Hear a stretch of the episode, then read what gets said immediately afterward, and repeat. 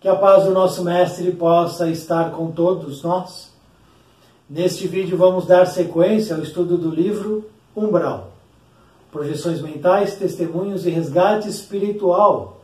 Livro ditado pelo Espírito Caibar No vídeo anterior, nós abrimos o item de estudo Os Egoístas e conhecemos a história de Danton, um ex-professor universitário. Portanto, neste vídeo, nós vamos conhecer o segundo relato, que é o relato de Heleninha. E esse relato, esse conteúdo, irá encerrar o estudo deste item, os egoístas.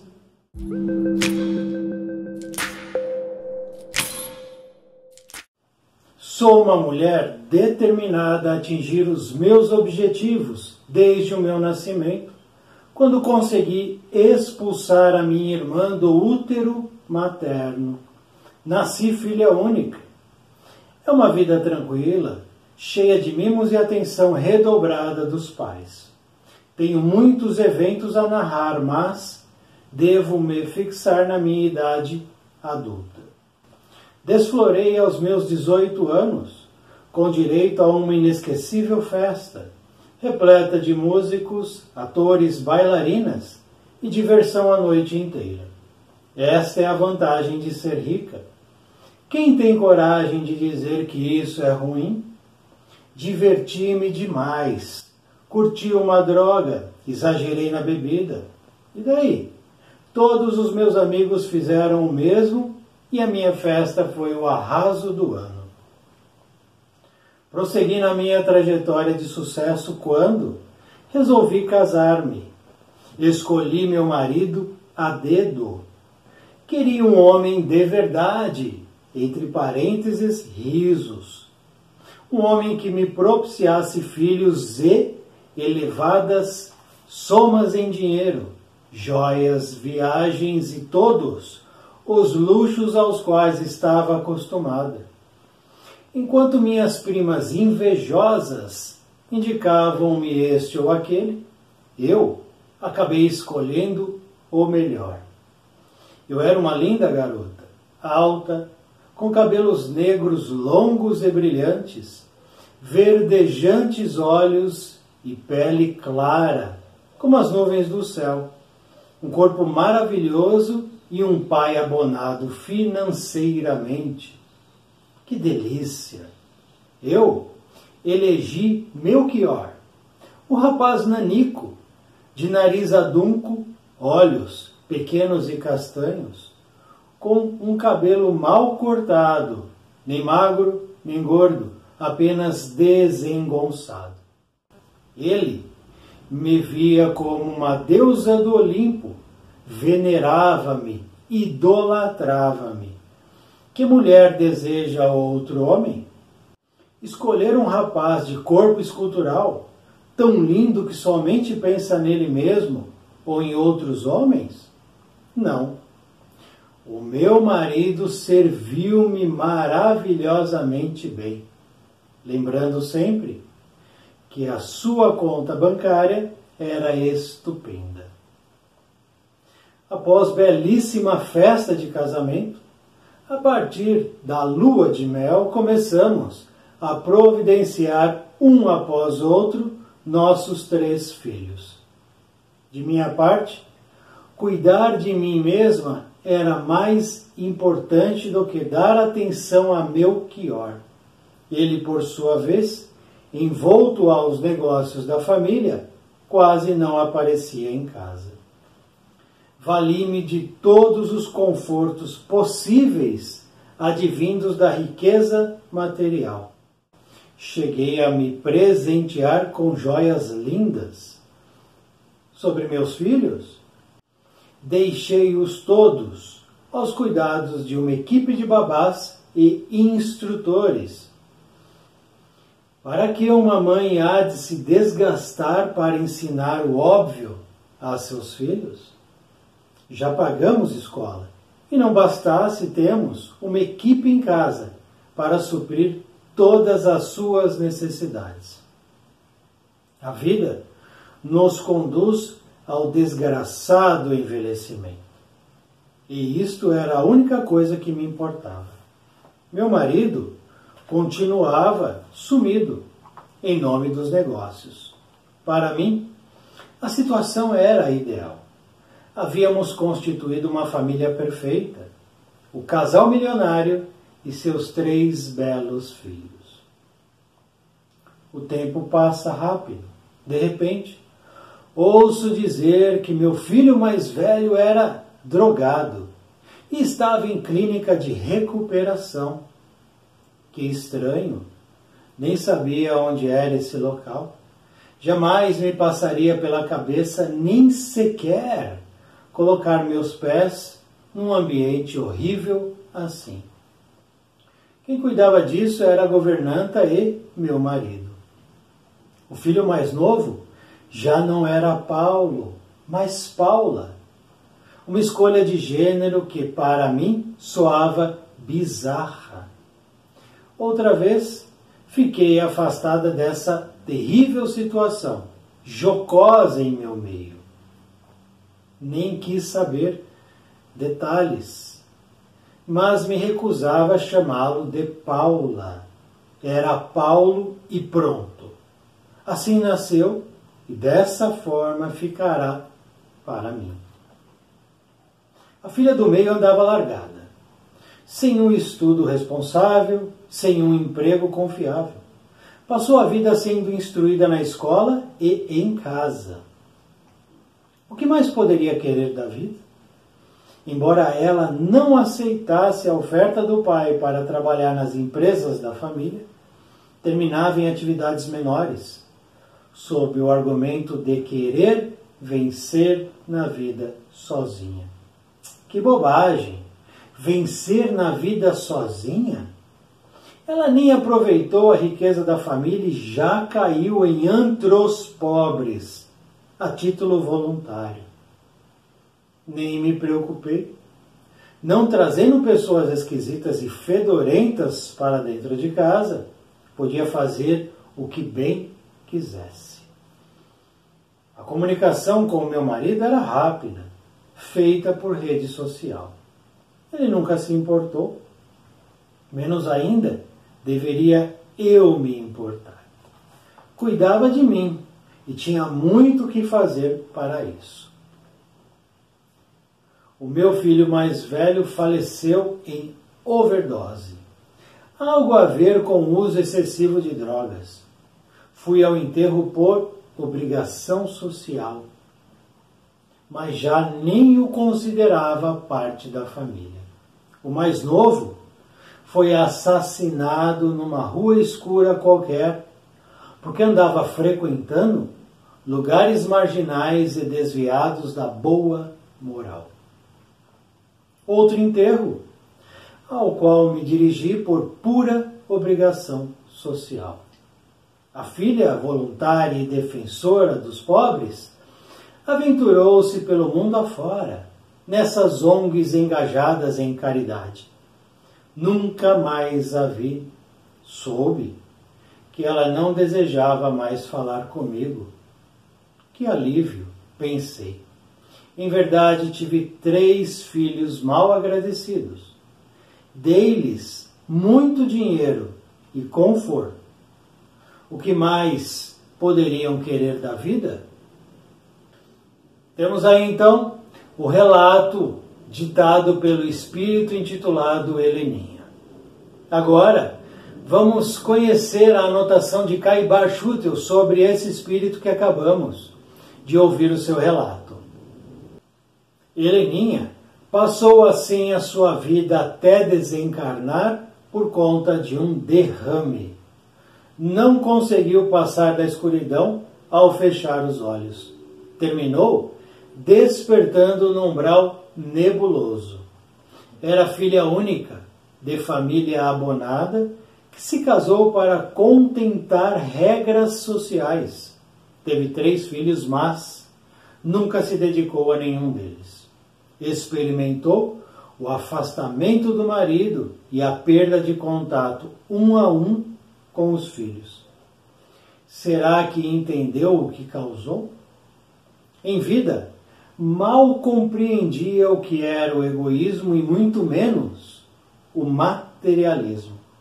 Somente no umbral terá tempo para meditação quanto à realidade da vida verdadeira, que é a espiritual, mas também aprenderá como desperdiçou as oportunidades de aprimoramento da vida reencarnada.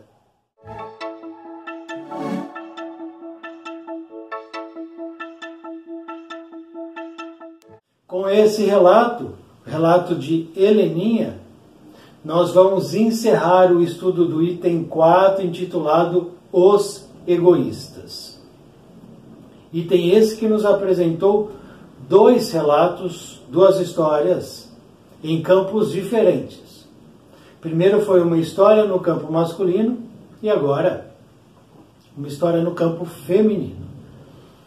Relembrando rapidamente, o primeiro conteúdo que refletimos foi sobre o relato de Danton, um ex-professor universitário que desencarnou. Durante um tempo permaneceu aqui na crosta, porém, por questões de vibração e sintonia, ele foi se alojar num umbral denso e lá permaneceu longo período. E agora a história de Heleninha, que durante a sua caminhada aqui no plano físico teve muitas portas que se abriram para ela.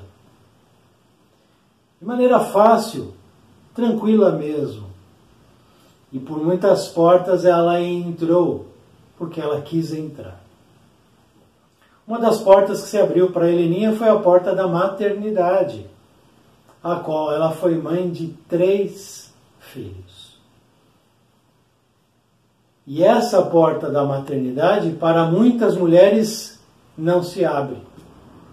Quantas desejam ser mãe, desejam viver a maternidade, mas não conseguem? E passam durante toda uma reencarnação desejando, mas sem conseguir. Essa questão também afeta aos homens que desejam ser pais, mas não conseguem. Logicamente que existe uma questão por trás que explica essa porta cerrada, trancada, que não se abre para um, mas se abre para outros.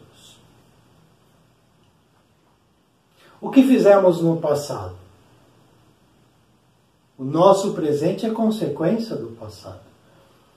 Quantas mulheres em vidas pretéritas não caminharam pelas vias do aborto, abortando espíritos em processo de reencarnação, a título de prazer, de vida material, a título de não querer aquele, entre aspas, empecilho em suas vidas, não querer estragar seus corpos, ou enfim, porque, por questões, às vezes, também de ordem familiar.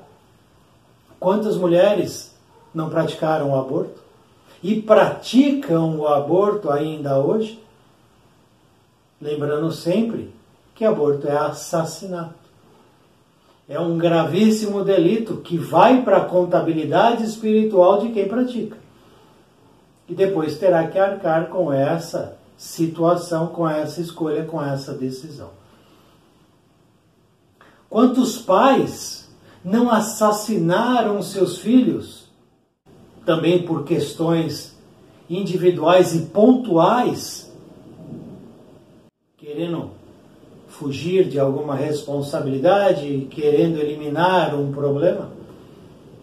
Quantas mães e quantos pais, ou melhor dizendo, quanto, quantos homens e quantas mulheres não abandonaram suas famílias a título de aventuras se esquecendo de que existem leis que organizam o universo, leis das quais nós estamos submissos. Portanto, os equívocos do passado retornam no presente, para que cada um possa se reajustar em relação aos débitos causados por nós mesmos. Por isso não há injustiça. Não há injustiça. Há justiça em termos espirituais. Logicamente que em termos materiais a justiça ainda não alcança, não abraça, não abarca tudo o que poderia abarcar. Cuidando apenas da sociedade, o que naturalmente é absolutamente compreensível. Então, a porta da maternidade se abriu para Heleninha. E o relato dela tem como pano de fundo, tem como base exatamente a questão da relação familiar. Esse é o mote, essa era a missão de Heleninha. Heleninha que teve muitas facilidades. Quais foram as outras portas que abriram, se abriram para ela? A porta da beleza física, a porta da riqueza material se abriu. A porta dos excessos também se abriu. São portas largas nas quais ela caminhou e nunca se preocupou com a porta estreita. Foi uma escolha. Teve uma consequência acabamos de conhecer através do seu relato. Todos nós temos objetivos, deveres maiores e menores em nossas caminhadas. Todos nós temos. Existe o grande dever, se quiser colocar a grande missão, que é essa a mais importante. É para isso que estamos reencarnados. Existem os deveres menores, ou as missões menores, se preferirem. O dever maior é que vai nortear a caminhada. O dever menor está atrelado ao dever maior. As leis do universo são divididas em leis maiores e leis menores. O dever é a mesma coisa. Com relação a Heleninha, a única coisa que ela precisava se preocupar, já que ela era bela, já que ela não tinha problemas físicos ou mentais, já que ela não tinha nenhum problema familiar e financeiro. Então, qual era o único dever, a única obrigação dela? Cuidar da família. Como um jardineiro cuida do jardim. Só isso. E ela não deu conta disso. Essa era a missão dela. Esse era o dever e o objetivo dela. Ela não cuidou disso. Pai, mãe, avô, avó, tio, tio, irmão, irmã, são como jardineiros durante o processo de relacionamento com os outros. O jardineiro cuida do jardim, cuidando para que as ervas daninhas não sufoquem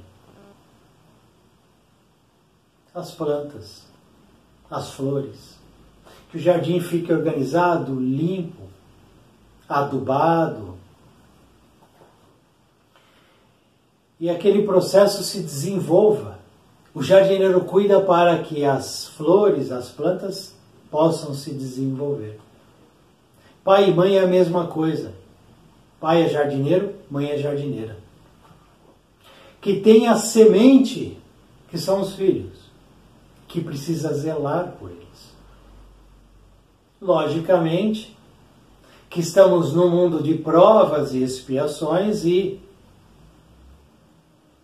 na mesma proporção que encontramos pais e mães, avós, avós, tios, tias, primos, primas, irmãos e irmãs, de elevada estatura espiritual, que são jardineiros, encontramos aqueles que ouvidam a missão que não aceitam, que fogem, que buscam as questões materiais em detrimento das espirituais. Buscam a fuga. E não cumprem com seus deveres. Para que a gente possa entender essa questão relacionada à história de Heleninha, nós vamos buscar neste livro aqui orientação, ensinamento e aprendizado. O Evangelho segundo o Espiritismo. No vídeo de Danton, nós fomos buscar instruções no livro dos Espíritos, por conta do tema egoísmo. A história de Helenin está atrelada à família, aos filhos principalmente. Então nós precisamos buscar aqui aprendizados, informações que nos ajudam e muito a entender muita coisa. Muita coisa. Em relação ao dever, todos temos deveres que devemos cumprir e não devemos fugir a essas questões. Esse livro nos diz o seguinte: vamos no capítulo 17, e o título é Sedes Perfeitos, o item, o dever. O dever é a obrigação moral diante de si mesmo primeiro e dos outros em seguida. O dever é a lei da vida. Ele se encontra nos mais ínfimos detalhes, assim como nos atos elevados. Não quero falar aqui senão do dever moral e não daquele que as profissões impõem. Lembrando de novo, o dever é a obrigação moral. O que, que Heleninha nos diz no último parágrafo? Ela diz o seguinte: Em verdade, tive três filhos mal agradecidos, dei-lhes muito dinheiro e conforto. O que mais poderiam querer da vida? Então ela proporcionou dinheiro e conforto. Qual era o dever de Heleninha como mãe? Vamos aqui de novo. Como mãe, o dever dela era moral. Era cuidar dessas sementes e encaminhá-los ao melhor caminho que ela pudesse indicar. Mas ela olvidou. Ela negligenciou Não estamos inventando nada. Está aqui no texto. Quando ela afirma sobre meus filhos, interrogação. Deixei-os todos aos cuidados de uma equipe de babás e instrutores. Ela abandonou os seus filhos, entregando a eles o que menos era importante: o conforto e o dinheiro. O dinheiro tem a sua importância relativa a cada momento no plano físico. Ninguém deve menosprezar o dinheiro e achar que ele não é importante. Ele tem a sua importância relativizada.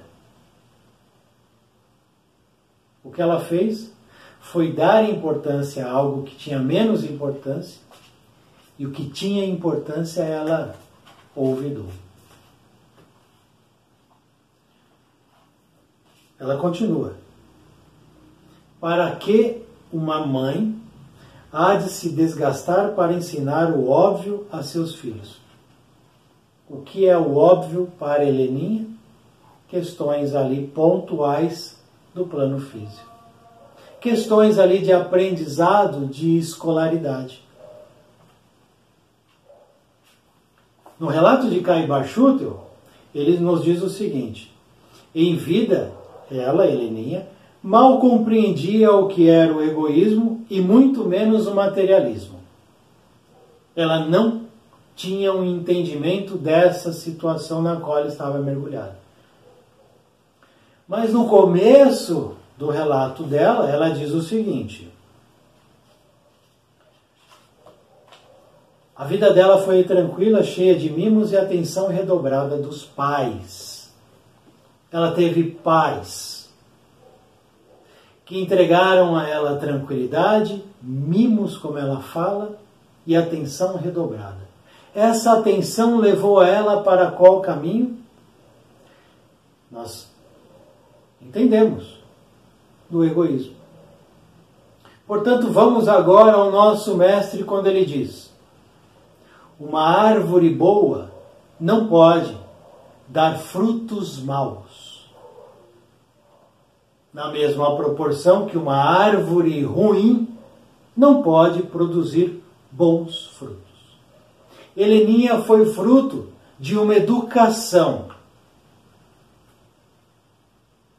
de pai e de mãe que ela teve. Qual foi o resultado? Um fruto ruim. Então a árvore era ruim. Naturalmente que ela simplesmente repetiu o que ela vivenciou, proporcionando aos filhos toda essa situação de afastamento, ou melhor, perda de contato ela se afastou do marido e perdeu contato com os três filhos. Porque ela nunca desejou ter contato. Nunca se preocupou com nenhum dos três. Sim, ela proveu a maternidade, ela foi uma porta para a reencarnação de três espíritos, e isso é importante. Nesse ponto, não houve o egoísmo que muitas mulheres têm em relação a estragar o corpo, a estragar a vida, muitas vezes a vida empresarial, a vida social, a carreira aqui ou ali. Para muitas mulheres, um filho ou uma filha vai estragar. A gente vê isso. Não é novidade. É uma opção. É uma opção. Ela não optou por isso. Ela abriu as portas e três espíritos reencarnaram. Três espíritos reencarnaram. E a partir dali ela começou a atingir o objetivo. O objetivo de ter a família perfeita, porque ela vivia num meio, um meio social, e aquilo para ela era importante. O meio em que ela estava inserida era importante e ela, em termos estéticos, também era importante. Essas duas questões pautaram a caminhada dela. Então eu preciso me apresentar para essa sociedade na qual eu vivo da melhor maneira possível. Afinal de contas, eu vivo de aparência. Casal milionário com três lindos filhos. Foi o que ela buscou. Vamos aqui neste livro novamente o Evangelho segundo o Espiritismo e vamos entender algumas coisas com relação à família.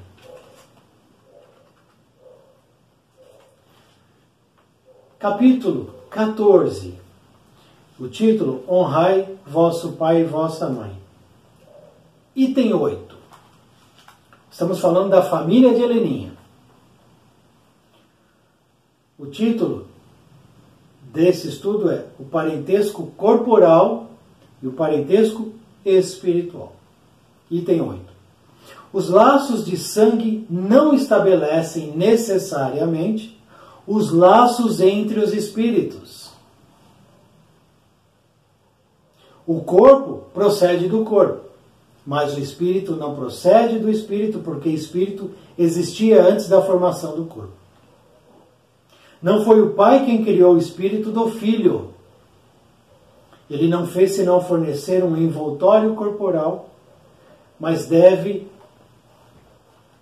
atenção agora, mas deve ajudar o seu desenvolvimento intelectual e moral para fazê-lo progredir.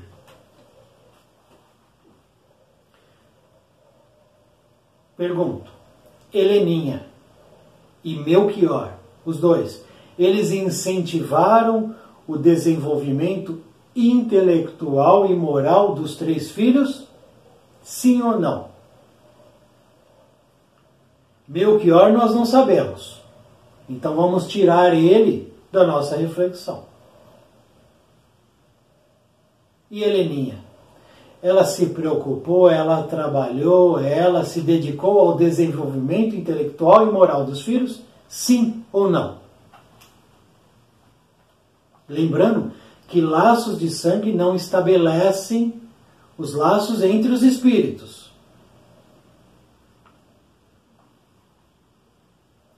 Os espíritos que se reencarnam numa mesma família, sobretudo entre parentes próximos, parentes próximos, mãe, filho, filha, avô, avó. Próximo, tio, tia, são mais frequentemente espíritos simpáticos. Simpáticos é que eles se conhecem, têm algum tipo de afinidade, algum tipo de traço em comum. Unidos por relacionamentos anteriores. Então, aquela família que se reúne, ela já se reuniu em outros tempos. Os papéis se invertem. Mas aquela família, ela já esteve reunida não todos os membros, mas certamente alguns. Relacionamentos anteriores que se traduzem numa afeição durante a vida terrestre, mas mas pode ocorrer também que esses espíritos sejam completamente estranhos uns aos outros e divididos por antipatias igualmente anteriores que se traduzem da mesma forma por seu antagonismo na terra, para lhes servir de prova. Então eu posso ter uma família onde eu tenho, tenho espíritos que são simpáticos e espíritos que se detestam, são antagônicos, que não se suportam por questões pretéritas e também estranhos que são colocados naquela família por algum motivo, a título de prova. Então, nós temos ali três, três filhos de Heleninha. Um pode ser ligado ao passado dela, um pode ser estranho a ela e um pode ser antagonista a ela. Talvez o mais velho gostasse dela, buscasse o aproximamento, não conseguiu. Talvez o do meio fosse um espírito estranho. Talvez o mais novo fosse um antagonista.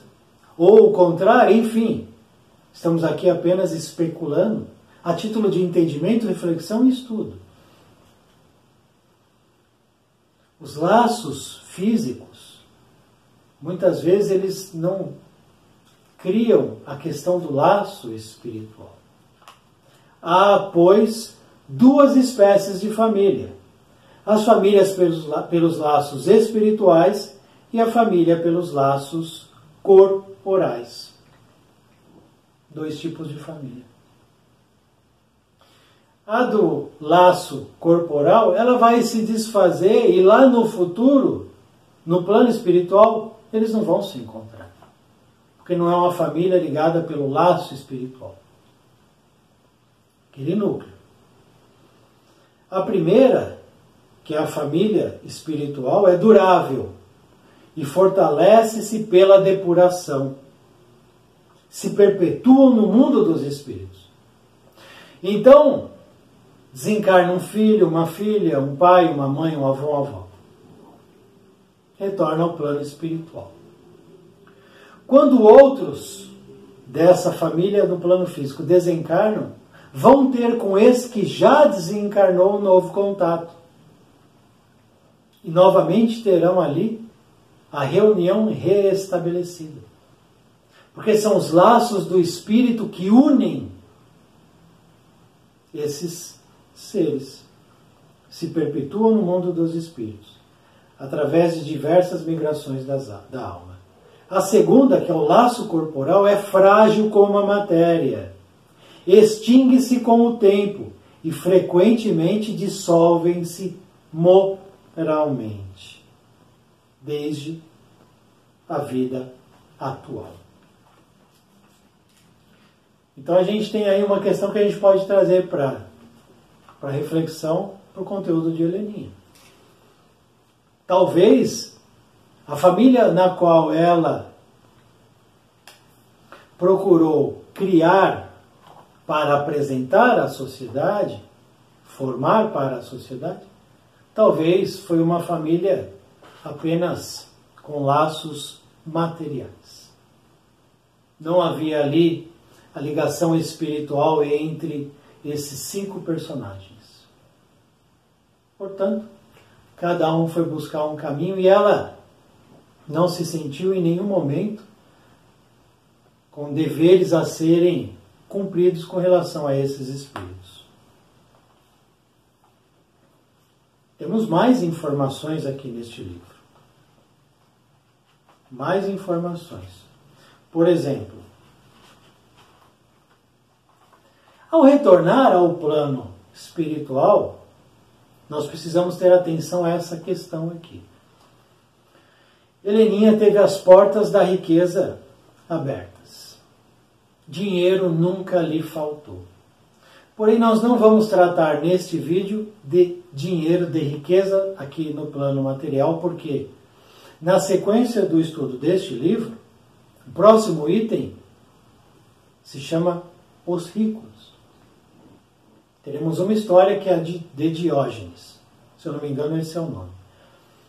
E aí a gente vai tratar especificamente da questão financeira, dos bens materiais aqui no plano físico. Mas a tudo nós devemos responder a seguinte questão: a tudo. Deus justo e severo vos dirá: que fizeste dispenseiro infiel dos bens que te confiei? E então, o que nós vamos responder? Um filho, uma filha é um bem que é depositado nas mãos de um pai e de uma mãe. Teremos que responder a essa questão. Heleninha, assim como Danton, está no item Os Egoístas. Mas tem uma, uma afirmação aqui de Caibar Schutel que nós precisamos também refletir sobre ela. Heleninha desencarna via derrame, ou seja, ela não esperava aquela morte. Ela cultuou o corpo, cultuou a beleza, cultuou tudo que ela podia em relação ao hedonismo e ao egocentrismo. Mas um derrame encerrou a caminhada dela no plano físico, de uma hora para outra. E ela não conseguiu passar da escuridão ao fechar os olhos. E aqui vem a afirmação que a gente precisa refletir. Terminou despertando num umbral nebuloso. E pode causar estranheza, porque nós estamos estudando o capítulo 5, que trata de relatos de habitantes do umbral denso. Umbral nebuloso nós tratamos no capítulo 4. E agora Caibar Schutter nos traz que ela desperta no nebuloso e não no denso. O denso abriga grande parte dos egoístas. Né? O que, que a gente pode entender com relação a essa afirmação? Vamos relembrar. Nós temos as quatro faixas de regiões umbralinas. A menos carregada, menos densa, é a nebulosa, que está próxima às faixas, a faixa, perdão, das cidades espirituais. Depois da nebulosa temos a faixa densa. Depois a pedregosa e por último a cavernosa. Não existe eliminação física, uma fronteira, uma alfândega entre uma faixa e outra.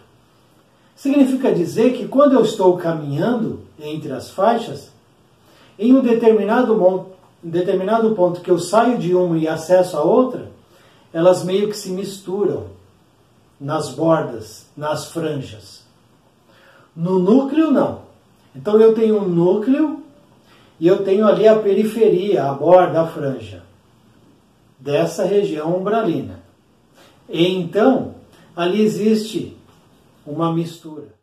Assim como eu estou olhando o céu e uma nuvem, ela começa a chegar perto da outra, elas começam a se misturar. Eu não sei onde uma, onde uma começa, onde a outra termina. Então existe ali uma região entre o nebuloso e o denso em que elas estão se misturando, uma dentro a outra. E pode ser exatamente neste ponto que Heleninha despertou. No nebuloso, muito perto do umbral denso. Apenas para ficar claro. Pouco importa se é nebuloso, se é denso, porque ela vai sofrer do mesmo jeito. Qual que é o objetivo? Qual é o objetivo dela estar no umbral denso ou nebuloso? Ou pedregoso, ou qualquer um. Qual é o objetivo de um espírito? Permanecer curto, médio ou longo período em uma região umbralina? Meditação em relação à realidade da verdadeira vida espiritual. Para que aprenda como desperdiçou a oportunidade do aprimoramento da vida reencarnada. É depuração, expurgo, limpeza.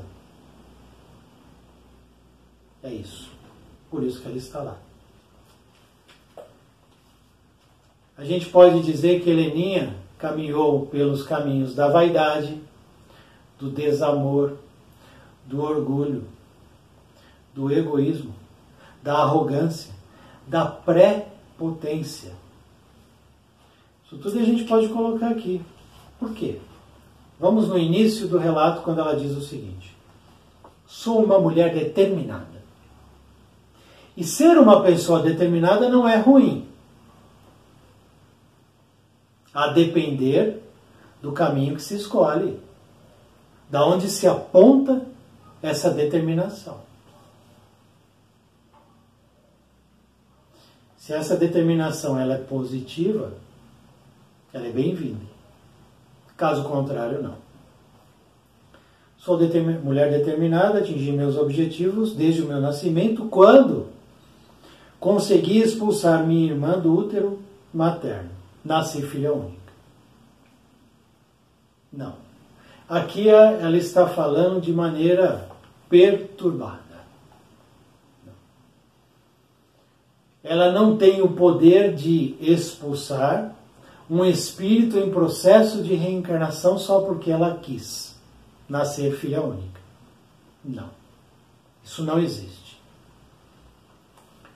Existem leis muito maiores do que a gente. A lei da reencarnação é uma. Não sou eu quem controlo isso. Não sou eu. Então não é ela que controla a reencarnação ou não de uma irmã. Então aqui é um espírito perturbado, translocado, absolutamente sem nenhum raciocínio lógico. Afinal de contas, viveu a vida como viveu, então a gente consegue entender esse tipo de, de ideia. Não, não tem como. E ela vai sempre permeando o seu relato, se vanglorizando da posição social. Do conforto, do dinheiro, do conforto, do dinheiro. Um espírito que estava sob a tutela dela entra pela rota das drogas. Porque quando o pai e uma mãe não cuidam, alguém vai cuidar. O traficante vai cuidar. O outro viciado vai cuidar. E não é cuidar no bom sentido moral e ético pai e a mãe são responsáveis por aqueles que estão abaixo deles em relação a essa hierarquia pai filho, mãe filho, mãe filha, pai filho. Se eu não cuido, alguém vai cuidar. Alguém cuidou do filho dela. Caminhou pelas vias da droga, terminou a sua caminhada com uma overdose.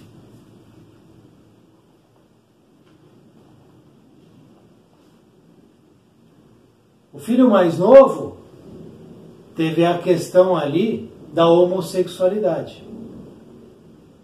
Optou, resolveu mudar e se tornar Paula. Onde estava a mãe nesse momento para conversar, para acolher, para orientar, enfim? Não. Para ela tudo causou estranheza e cada um fizesse o que quisesse, desde que não tirassem ela ali do conforto dela. E a filha do meio se, se distanciou desde sempre de todos, buscando a sua vida distante da família. Distante da família. E para ela isso foi até um alívio. Então isso não é naturalmente uma posição de quem desejava a maternidade de maneira elevada, com sentimentos nobres mesmo. Uma egoísta, uma narcisista ou uma hedonista. E aí a gente volta aqui para o livro, né, Evangelho segundo o Espiritismo, vamos no capítulo 5, Bem-aventurados os aflitos. Nós temos a seguinte afirmação aqui, seguinte ensinamento: causas atuais das aflições. Pode ser aqui no plano físico, no plano espiritual. Aflição é aflição. E a aflição está dentro do espírito, não dentro do corpo. Nós não vamos encontrar nenhum cadáver aflito. No cemitério, nenhum. Nós vamos encontrar muitos espíritos aflitos, na ordem dos milhares. Item 4. As vicissitudes da vida são de duas espécies, ou, se assim quer, duas fontes bem diferentes que importa distinguir. A aflição tem duas causas. Uma tem sua causa na vida presente, outra fora dela. A aflição que eu estou vivenciando, ela pode ter nascido no presente ou ela pode ter nascido no passado. Remontando a fonte dos males terrestres, se reconhecerá que muitos são a consequência natural do caráter e da conduta daqueles que os suportam. Caráter e conduta. Qual foi o caráter de Heleninha. Qual foi a conduta de Heleninha? Qual foi o comportamento de Heleninha?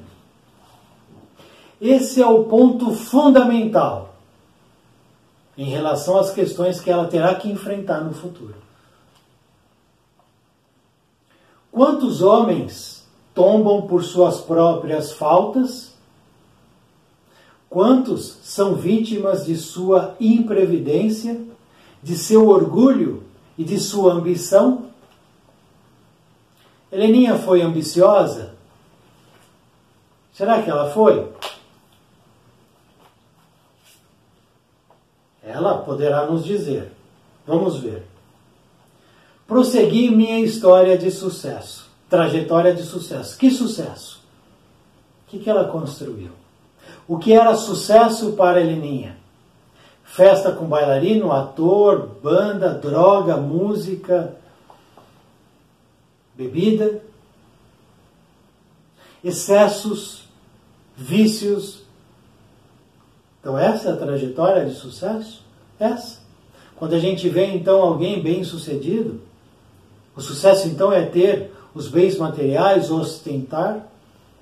Sucesso é ter 2 milhões de seguidores aqui ou ali. E seguidor é muito interessante porque seguidor é aquele que segue. Então a quem eu sigo? Eu sigo alguém que está me conduzindo à elevação ou à queda? A subir ou a descer? Esse que me guia. Porque eu sou um seguidor. O que é sucesso? É ter números? É apresentar números? Que sucesso é esse? Quando eu resolvi me casar. Lembrando, ambição, conduta, comportamento e caráter. Será que ela era ambiciosa e orgulhosa? Escolhi meu marido a dedo. Escolhi meu marido a dedo. De maneira fria, calculista, pragmática, porque ela diz. Ela diz isso. Um homem que me propiciasse filhos e elevadas somas de dinheiro, joias, viagens. Onde está o laço espiritual aí? Cadê o laço espiritual? Se eu estou escolhendo com a razão do plano físico, não a razão do espírito, não o sentimento puro, aonde está? Aonde está o laço espiritual? Vamos lembrar: dois tipos de família: laços materiais, laços espirituais.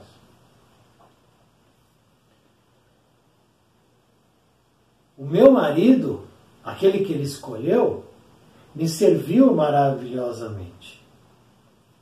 Em que sentido ele serviu para ela? Ele serviu como um trampolim que ela se elevou espiritualmente ou serviu para suprir os desejos e as ambições materiais dela? Afinal de contas, ele sempre teve uma conta bancária estupenda. Então eu tenho um tênis que me serve, me serve para caminhar daqui e ali. Esse tênis não serve para que eu me eleve moralmente, me ajuda só no plano físico.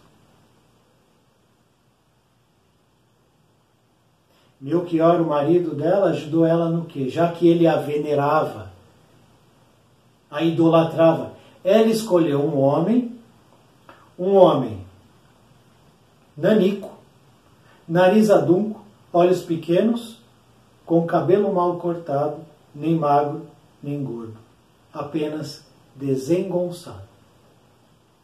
Ela escolheu de maneira pragmática, fria, alguém que ela pudesse controlar, dominar através do corpo físico da beleza, já que ela era linda, alta, cabelos longos, escuros, brilhantes, olhos verdes, pele clara. Então, perto de Melchior, ela era diferente, mais bonita aos olhos da sociedade. E ele não. Assim ela poderia dominar, ter poder sobre ele. Se ela escolhesse um homem com um rapaz de corpo escultural lindo, ele somente pensaria nele, em outros homens, como ela diz. E haveria aí uma concorrência. Então, ela eliminou a concorrência, ela se colocou acima de todos, de Melchior e dos filhos, e estes precisavam atender aos desejos dela. Os filhos para mostrar para a sociedade. O marido, para que ela dominasse através do poder físico, e também para atender os seus desejos, como ela diz aqui, vale-me de todos os confortos possíveis advindos da riqueza material. Ela foi uma parasita que vampirizou a riqueza material. Só isso. Então ela foi ambiciosa. Continuando, a causa das aflições. Quantas pessoas arruinadas por falta de ordem, de perseverança, por má conduta e por não terem limitado seus desejos? Causa de aflição. Limitado seus desejos, não houve limite, foi ilimitado. Vai até onde pode ir, vai causar problema. Quantas uniões infelizes porque são de interesse calculado ou de vaidade, com as quais o coração nada tem? Chegamos aqui à definição do casamento de Heleninha ou de Helena com Melchior. Eu vou reler. Quantas uniões infelizes, porque são de interesse calculado ou de vaidade, com as quais o coração nada tem. É o que a gente acabou de ver. Acabamos de ver. Continua. Quantas dissensões e quirelas funestas se podia ter evitado com mais moderação e menos suscetibilidade? É a ordem, é o limite. Quantas coisas a gente não pode evitar disciplinando o que a gente é? Quantos males e enfermidades são a consciência da intemperança e dos excessos de todos os gêneros? Excessos de todos os gêneros. Vamos voltar aqui à festa de 18 anos de Heleninha. Repleta de músicos, atores, bailarinas, diversão a noite inteira. Diverti-me demais, curti droga, exagerei na bebida. Todos meus amigos fizeram o mesmo. Volta para cá. Quantos males e enfermidades são consequências de intemperança e excessos de todos os gêneros. Então eu vou me excedendo, depois o mal e a enfermidade me visitam. E aí eu me revolto. É um ciclo doentio enfermo. Quantos pais são infelizes com seus filhos porque não combateram suas más tendências no princípio? Voltemos novamente para o livro Descrição Relato de Heleninha. Vou até abrir os dois livros aqui. Vamos fazer a ponte. Ela diz: Em verdade tive três filhos mal agradecidos. O Evangelho nos diz: Quantos pais são infelizes com seus filhos? E por que, que é infeliz? Porque não combateram suas más tendências no princípio. Dei-lhes muito dinheiro e conforto. O que mais poderiam querer da vida. Fica fácil a gente ter uma, um entendimento, uma visão muito clara de como Heleninha desperdiçou de maneira vulgar uma reencarnação. Por fraqueza ou indiferença, os pais deixam desenvolver nos filhos os germes do orgulho do egoísmo, da tola vaidade que secam o coração. Pois depois, mais tarde, recolhendo o que semearam, espantam-se e se afligem pela sua falta de respeito e ingratidão. Está explicado aqui. Está explicado aqui por que, que a gente vai encontrando repetidas vezes famílias destroçadas nos relacionamentos entre pais e filhos.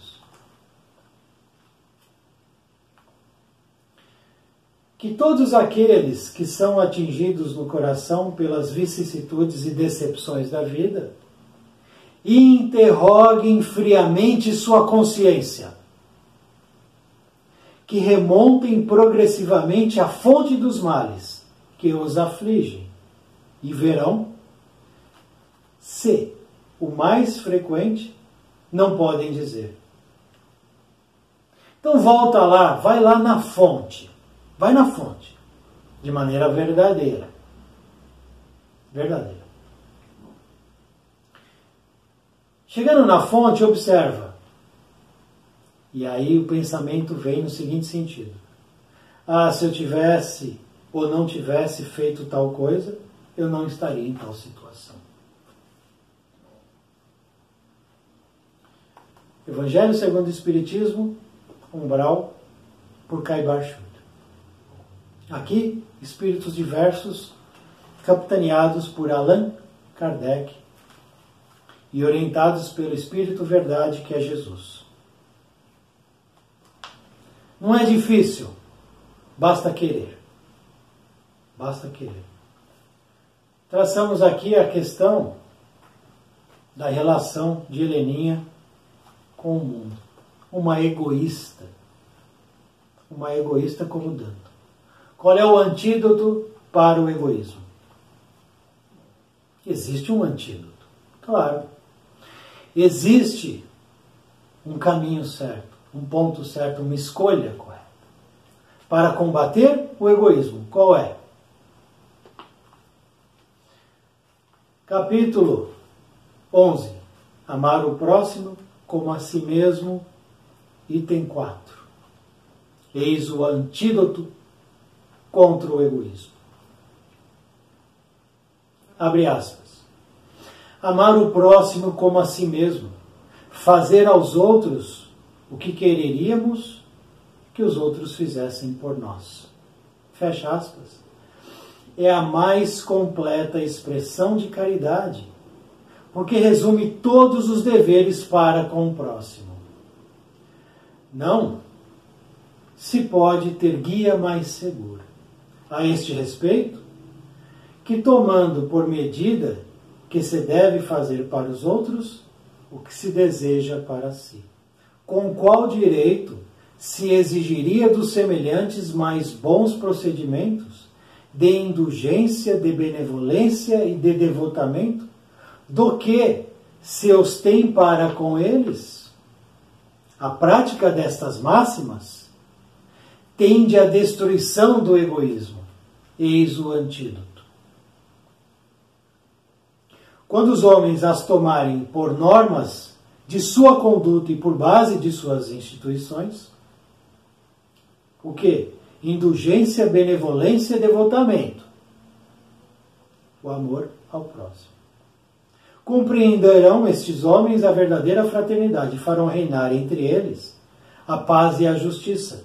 Não haverá mais nem ódios, nem dissensões, mas união, concórdia e benevolência mútua. Eis o antídoto que Heleninha deverá tomar contra o egoísmo que tanto ela cultivou dentro dela. Lembrando, fazer ao outro o que desejamos que o outro faça por nós é em termos elevados morais. Porque se eu desejo que o outro me dê dinheiro, a gente está falando de plano físico, e é o que Heleninha fez. Ela deu para os filhos o que recebeu dos pais. Existe, existe aí uma sequência. São três gerações. A gente está falando aí de pelo menos 200, 300 anos. Três gerações equivocadas. Os pais de Heleninha, Heleninha, os filhos de Heleninha. É por isso que as reencarnações vão se repetindo. A roda das reencarnações, ela ela não freia, não para, não cessa. Porque começa um tipo de comportamento, esse comportamento vai sendo reverberado, repetido. Precisa haver um freio, um corte, um basta, uma ruptura. A filha que se engaja em movimentos sociais, de ONG, de caridade, busca outra coisa. Não busca aquilo que Heleninha tanto achava importante, existe aí então um desequilíbrio, uma dissensão. Uma buscou uma coisa, a outra buscou outra. Não sabemos o comportamento da filha, por isso não nos vamos tratar aqui. Mas fica claro que uma desejava um caminho e a outra nem entendia esse caminho desejado pela filha. É o egoísmo. Somos jardineiros jardineiros que cuidam dos outros, jardineiros que cuidamos de nós mesmos. O arado, o campo de trabalho de Heleninha era com os filhos, era com o marido, era na família. Deus colocou nas mãos dela a enxada. Bastava ela trabalhar, perseverar, suar mesmo a camisa com relação a essa situação familiar. Ela ouvidou, ela escolheu. Terá outras oportunidades? Sem dúvida nenhuma. Terá ao lado dela as facilidades? Não. Porque quando eu abuso, no futuro vai faltar. Por isso, eu preciso ter muito cuidado com os chamados excessos. A porta larga, que se abre. E aos borbotões, milhares vão entrando, porque é isso, né? Vamos no limite e depois as consequências são duras. Duras. Teremos que responder. O que fizestes com isto que lhe coloquei nas mãos? E cada um de nós terá que responder por si só. Muito obrigado por assistir este vídeo. Muita paz, muita luz. Salve o nosso Mestre Jesus.